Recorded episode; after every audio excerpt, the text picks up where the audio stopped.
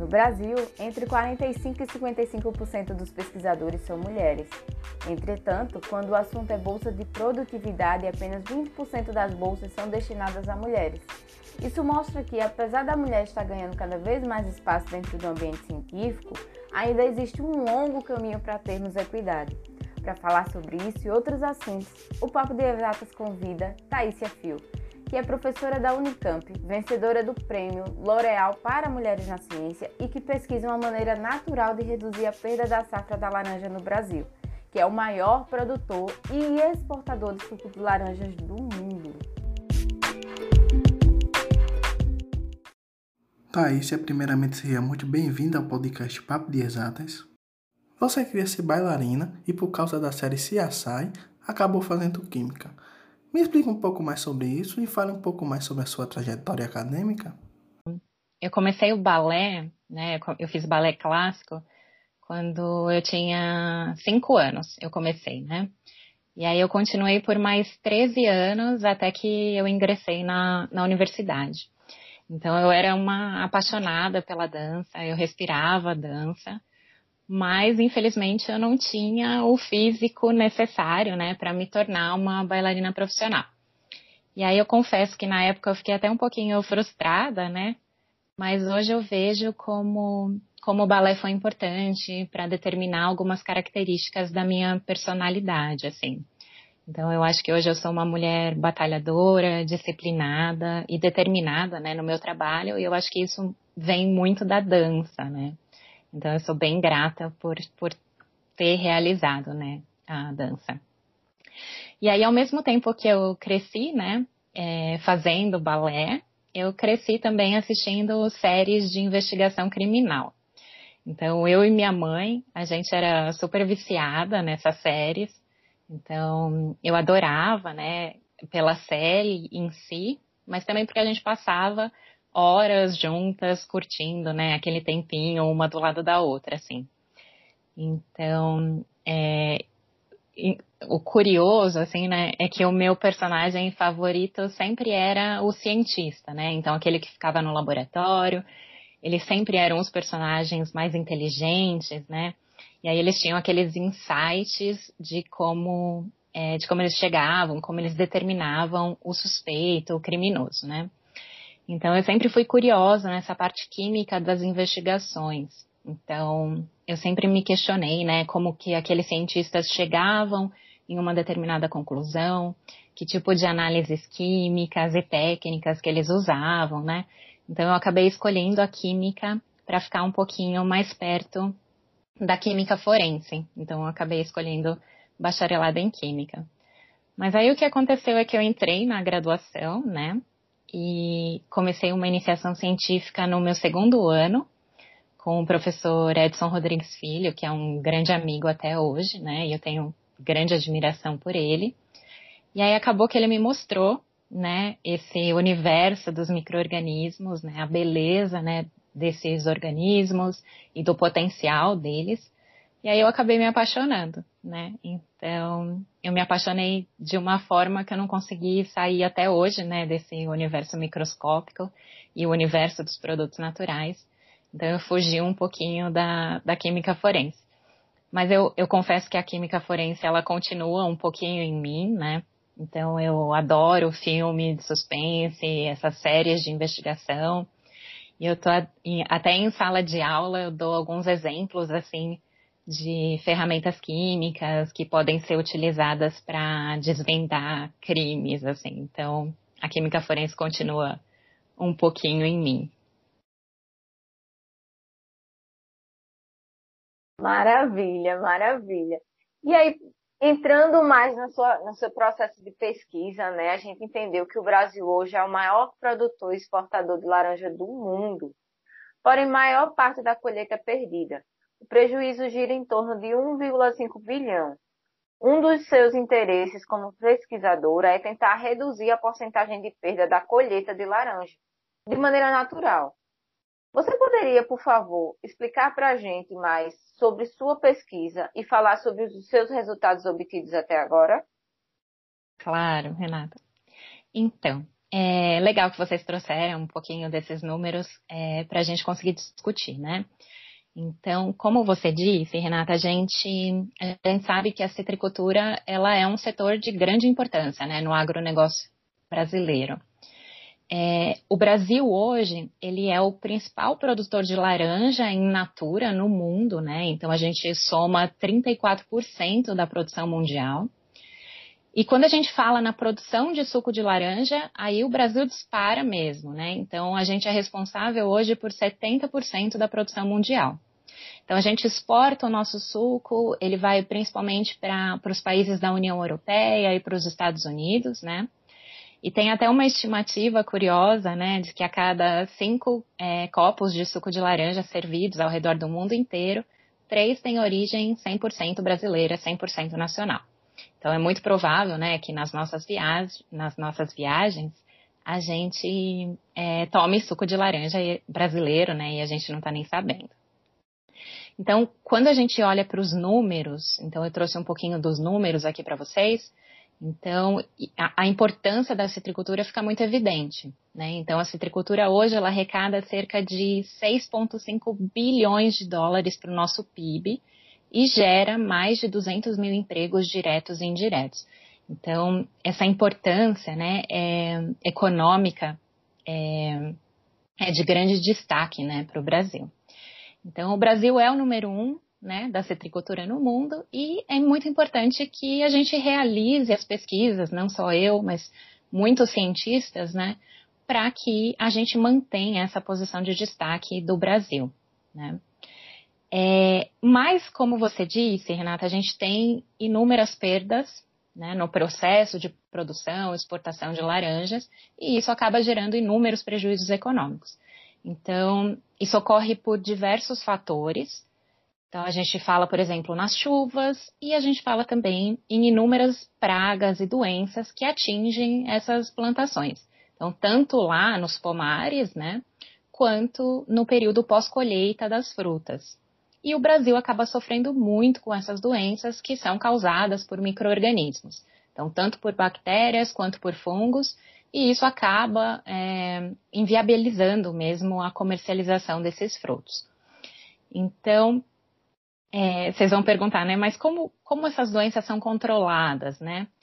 E esse controle é feito pela aplicação em massa, né, infelizmente, de fungicidas disponíveis comercialmente. Mas a gente sabe que existem inúmeros problemas associados né, à, é, à toxicidade desses compostos. Então, tanto para o meio ambiente quanto para a nossa saúde. Então, a gente tem um problema bastante grave com relação a esses fungicidas comerciais. Outra coisa que é bastante preocupante é a resistência que esses organismos é, adquiriram a esses fungicidas. Então, a gente não tem estratégias de controle eficientes para essas doenças e a gente precisa buscar novas estratégias de controle. E aí, como que a gente faz isso, né? Então, é aí que o nosso grupo de pesquisas tenta entrar um pouquinho. Então, no nosso laboratório, a gente está bastante interessado nesses micro-organismos que causam essas doenças. Então, o que a gente faz no laboratório é tentar compreender um pouquinho melhor os mecanismos químicos e bioquímicos da doença e quais as estratégias e os mecanismos que esses micro-organismos desenvolveram, né, para infectar a planta e, consequentemente, levar à doença. Então, a gente entende no laboratório que se a gente entende quais as armas químicas né, utilizadas para atacar a planta, né, e como que o microorganismo consegue driblar as defesas da planta, a gente entendendo isso, a gente pode desarmar esse microorganismo e tentar desenvolver estratégias de controle que sejam mais seguras e mais eficientes para manter né, a nossa citricultura bastante produtiva. Então, no laboratório, a gente tem dois grandes focos. Então, a gente estuda as interações patógeno-hospedeiro, né, para entender melhor esses mecanismos e estratégias. A gente faz isso utilizando uma série de ferramentas analíticas, ferramentas químicas. E também a gente é, estuda o outro lado, né? Então, a gente estuda como que essas doenças acontecem, mas estuda também novas moléculas, novos produtos naturais que possam agir, né, frente a esses micro-organismos que causam essas doenças. Então, a gente tenta buscar compostos, moléculas naturais, né, produtos naturais, que possam substituir esses fungicidas comerciais, que são bastante tóxicos é, para o meio ambiente. Então, essas são as duas vertentes maiores do nosso grupo. E aí eu posso é, explicar, né, e contar bastante, assim, mas um dos nossos trabalhos, é, que foi até o, o vencedor, né, do, do prêmio da L'Oréal, então, nesse trabalho a gente tentou mesmo buscar inspiração para descobertas de novas moléculas na própria natureza, né? Então, é, a gente, no laboratório, a gente estuda essas diferentes interações biológicas entre os micro-organismos que competem pelo mesmo hospedeiro, que competem pela laranja. Né? Então, a gente sabe que na laranja existem várias espécies de micro-organismos, elas competem entre si, né? Então, elas estão a todo momento competindo por nutrientes, por espaço. Então, o que acontece é que esses organismos, eles têm um mecanismo de defesa um contra o outro, e esse mecanismo de defesa foi desenvolvido aí ao longo de milhões de anos de evolução. Então, a gente sabe que eles produzem moléculas que são utilizadas para inibir o crescimento do outro microorganismo, por exemplo, para garantir a sua própria sobrevivência, né? Então, é, esses compostos são os produtos naturais, que são as armas químicas utilizadas para esses micro-organismos ali na natureza para conseguirem sobreviver. Né? Então, o que a gente faz no laboratório é tentar simular essa competição para que a gente possa descobrir novas moléculas com potencial antimicrobiano. Então, a gente acredita né, que entender a natureza é realmente o, primeiro passo para conseguir utilizar a natureza no nosso, a nosso próprio favor, assim. Então, a gente estuda várias doenças da citricultura, a gente estuda bastante os fungos que causam doenças pós-colheita.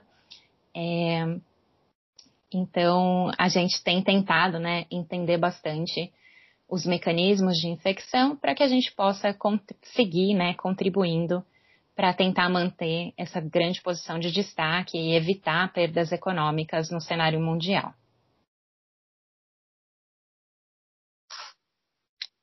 Continuando sobre sua pesquisa, Thaísia, gostaria de saber se já existe uso dentro da, da, agricultura da sua pesquisa e até onde você acha que você pode ajudar a agricultura brasileira. Então, Vitor, é, nesses nossos estudos, né, a gente já conseguiu descobrir algumas novas substâncias com atividade antifúngica, principalmente frente a esses micro-organismos pós-colheita, né, aos fungos pós-colheita de citros. A gente estudou a estrutura química dessas moléculas e a gente viu também, né, o poder de inibição do crescimento é, desses fungos em laboratório. Outras moléculas também vêm sendo estudadas e descobertas, né? E a gente também tem estudado o mecanismo de ação desses compostos. Então, hoje a gente já sabe, inclusive, que algumas moléculas que a gente conseguiu determinar no laboratório, que a gente conseguiu isolar, né, esses produtos naturais, eles apresentam um potencial de degradação da parede celular fúngica de alguns fungos. Então, isso é, é bastante interessante para a gente. É, a próxima fase, né, a gente pretende avaliar esses compostos, a toxicidade desses compostos, principalmente frente ao meio ambiente, verificar se não existe nenhum problema, né? É, nem para o meio ambiente, nem para nós, né? Então, é, a gente realmente gostaria de chegar, né, em uma, em uma possível formulação para que isso vire algo, um produto comercial, por exemplo, mas claro que isso é um processo longo e a gente quer garantir a segurança desse do uso, né, desses compostos, porque a nossa segurança com certeza é o principal, né? Mas é, o nosso laboratório ele desenvolve principalmente pesquisas básicas, né? Então, claro que tentar conseguir vincular isso com uma aplicação é excelente, mas o foco do laboratório realmente não é desenvolver né, produtos para o mercado, mas tentar descobrir esses mecanismos da natureza, estudar essas interações biológicas, entender mais é, como a natureza funciona, né? Que é, isso é super apaixonante e é o que faz realmente os meus olhos brilharem, assim. Eu fico bem emocionada de ouvir isso, inclusive. Eu li o textinho que a L'Oréal fez sobre você em relação ao prêmio Mulher na Ciência. E eu vi que quando você recebeu a notícia de que você tinha sido agraciada com uma premiação, você ficou tão emocionada que teve que parar o carro para chorar, né? E a gente sabe que é muito importante ganhar um, um prêmio nesse nível, porque demonstra o quanto sua carreira fez sentido naquele momento, né? E eu queria que você, por favor, pudesse nos dar uma visão sobre a importância, dentro do mundo científico, que esse prêmio continue acontecendo e que ele seja específico para mulheres. Uhum. Então, Renata, foi realmente é, incrível, assim, né? Então, a experiência de receber esse prêmio da, da L'Oréal, da Unesco e ABC, né? É, foi uma experiência incrível. Então eu fiquei muito feliz, muito honrada, eu fiquei emocionada realmente. É, então é realmente um grande reconhecimento, um reconhecimento de que as nossas pesquisas são importantes, são relevantes e que de alguma forma a gente pode usar as nossas pesquisas para contribuir com a nossa sociedade. Então a gente sabe, eu, eu acho que é o sonho, né, de qualquer cientista, né, de poder contribuir e poder retornar o investimento que foi feito na gente. Então, é, eu fico muito feliz, assim, realmente. É, e eu sinto, assim, que depois do prêmio, a minha carreira mudou, né, para melhor, claro, né mas o nosso grupo ele ganhou bastante visibilidade. Eu acho que a gente ganhou credibilidade nas nossas pesquisas, nos nossos trabalhos, e isso é, tem ajudado a gente a conseguir mais financiamento, principalmente para as nossas pesquisas. Então, eu acho que foi um grande divisor de águas assim na minha carreira e eu sou muito grata é, pela oportunidade. Falando um pouquinho do prêmio, né? Então, eu acho que o prêmio ele tem um papel muito importante na comunidade científica que é colocar exatamente em pauta né, a questão da, da equidade de gênero na ciência. Então, é, essa é uma pauta que precisa ser discutida, precisa ser reforçada né, em todos os momentos, e eu acho que o prêmio atua exatamente nesse sentido. Então, o prêmio ele é dirigido a jovens mulheres cientistas e tenta né, é, favorecer esse equilíbrio no cenário científico brasileiro, que é tão importante. Então, eu acho que acima de tudo, assim, né, apesar de ter me ajudado muito na parte profissional, claro, mas o que me deixa mais feliz com relação ao prêmio é realmente poder inspirar jovens cientistas que estão entrando nessa área e que estão enfrentando, né, também alguns problemas e mostrar que a gente tem lutado, a gente tem batalhado e que é uma carreira muito linda e que vale muito a pena. Então, eu acho que isso para mim é, me conforta muito, assim, saber que, que a gente pode servir de inspiração para quem está começando. Continuando o ponto sobre mulheres na ciência, gostaria de saber sua visão sobre a questão de gênero dentro do meio científico e o que poderia ser feito para termos mais equidade. Uhum. Então, Vitor, eu fico muito feliz que vocês levantaram esse ponto. Assim, eu, eu reforço que essa questão de gênero é muito importante, né? De equidade de gênero. Então, na minha opinião, né, é, infelizmente a gente ainda está longe de alcançar essa equidade de gênero na ciência. Então, se a gente olhar para trás, a gente vai ver que melhorou muito, o que é ótimo, mas a gente ainda tem sim um longo caminho a percorrer, né? Então, a gente está em um podcast direcionado para a área das exatas, né? E quando a gente olha para essa área, a gente observa, né? A gente consegue perceber que o cenário ainda é predominantemente masculino, né? Então, na química em particular, que é a minha área, então vou discutir um pouquinho mais sobre ela, isso é muito claro, né? Essa predominância masculina. Então, vou compartilhar com vocês alguns números que me assustam muito, né? E que me causam é, um desconforto, assim. Então, por exemplo, se a gente olhar para o maior reconhecimento científico no mundo, né? O Prêmio Nobel em Química, né? Vou, vou falar da Química.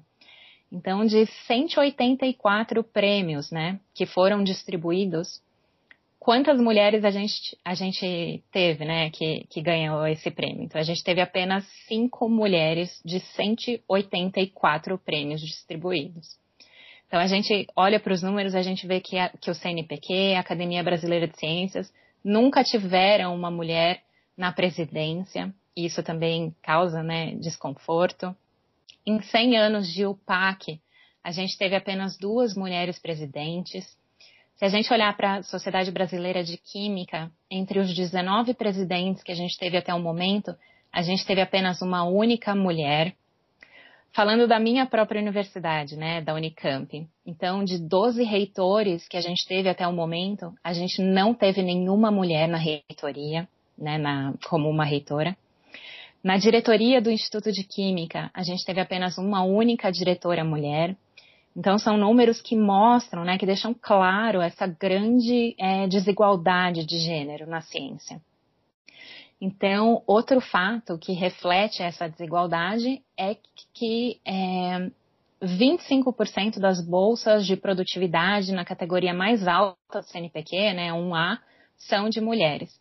Mas é estranho que apenas 25%, né, sejam mulheres, sabendo que a gente assina, né, nós mulheres, a gente assina 49% da produção científica brasileira. Então, como que a gente explica isso, né? Então, alguma coisa não está batendo. Então, o que acontece, né, é que ao longo da carreira, é, essas mulheres vão sendo excluídas mesmo do universo acadêmico, né, por uma série de fatores que, de repente, num próximo podcast a gente pode é, discutir um pouquinho. E e algumas pessoas descrevem, né, os cientistas descrevem isso como um efeito tesoura mesmo. Então, quando a gente olha para bolsas de iniciação científica, 59% são de mulheres. Mas quando a gente vai para bolsas produtividade, que são né, de maior prestígio, é, a gente vê que isso cai para os 25% que eu mencionei.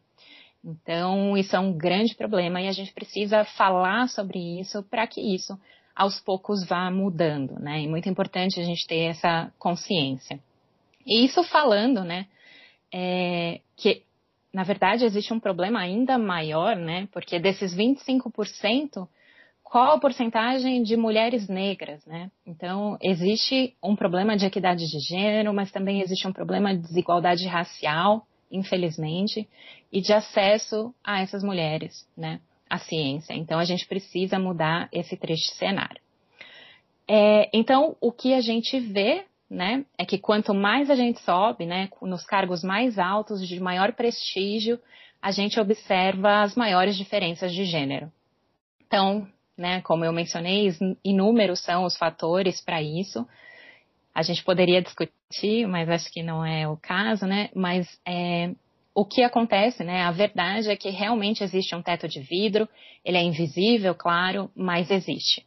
E isso acaba refletindo, né, na pouca representatividade das mulheres nesses altos cargos da ciência. E isso, né, a falta de representatividade acaba afetando a nossa escolha profissional, a escolha profissional de quem está começando e a perspectiva de carreira de quem está começando. Então, a gente precisa mudar esse cenário. E aí, é, o que, que pode ser mudado, né, Vitor? Você perguntou. Então, eu acho que é, desenvolvendo principalmente políticas de inclusão das mulheres, né? Claro que isso deve partir tanto do governo quanto das universidades, das instituições de pesquisa e ensino e também das sociedades científicas. Então, prêmios para mulheres na ciência vêm sendo implementados, isso ajuda muito. E é, falando da química em particular, né, a Sociedade Brasileira de Química recentemente ela implementou um núcleo para mulheres. Então, para discutir, para trabalhar na inclusão dessas mulheres na química, né, para divulgar o trabalho que essas mulheres têm, têm realizado e realizado pesquisas de ponta, né, pelo Brasil afora. Então, a gente precisa dar espaço e voz para todas essas mulheres. Então, isso é o que é mais importante. Então, eu acho que houveram mudanças positivas para as mulheres cientistas brasileiras, né, nas últimas décadas aí, eu acho que isso vem melhorando, e eu prevejo, claro, um futuro ainda melhor. Eu sou bastante confiante com relação a isso, sou bastante otimista. Eu amo esse seu otimismo, eu quero realmente que isso aconteça. E agora, para finalizar, agradecendo mais uma vez a sua participação, Tati. É, gostaria muito que você pudesse deixar uma mensagem para essas novas jovens cientistas que estão acabando de ingressar na, na universidade. A gente sabe que tem passado por um momento muito difícil, mas não só falando em gênero, mas falando do mercado como modo geral. Eu gostaria que você pudesse deixar uma mensagem final é, para que pudesse motivar outras mulheres também a entrar nessa área de exatas, a entrar nessa área de pesquisa científica. Ah, legal, Renata. É, eu acho que a mensagem que eu, que eu posso deixar é assim, que, que elas nunca desistam, né? Diante desse cenário que ainda é tão é, masculino, né? Diante de comentários que algumas vezes são machistas de colegas, né? Então, eu acho que a área de exatas ela é muito linda e vale muito a pena, apesar de todos esses grandes desafios. Uma coisa que é importante falar é que mulheres incríveis, né, vieram antes e têm aberto portas para a gente, para as próximas gerações e têm nos inspirado cada dia mais, assim. Então, eu acho importante que é, todas nós, né, a gente lute pelo nosso espaço, que a gente não baixe a cabeça, né, para o que a gente acredite. E eu acho também importante, né, falar é, para essas mulheres que encontrem, né, parceiros ou parceiras que sejam fortes e seguros o suficiente para que deixem vocês, né, voarem e conquistarem tudo que vocês merecem, tudo que a gente merece. Então eu acho que nós somos, né, incríveis, inteligentes, talentosas e eu acho que a gente pode né, é, fazer a diferença na ciência, não só na ciência brasileira, como na ciência mundial. Então, eu acho que essa é o que eu poderia deixar assim, para as mulheres que estão chegando. Maravilha. Muito obrigada mais uma vez. A gente está muito feliz que você tenha aceito o nosso convite. E a gente se despede aqui. Agradecemos a todos que ouviram mais um episódio do Papo de Exatas. Nos siga nas redes sociais, arroba Papo de Exatas. Até mais!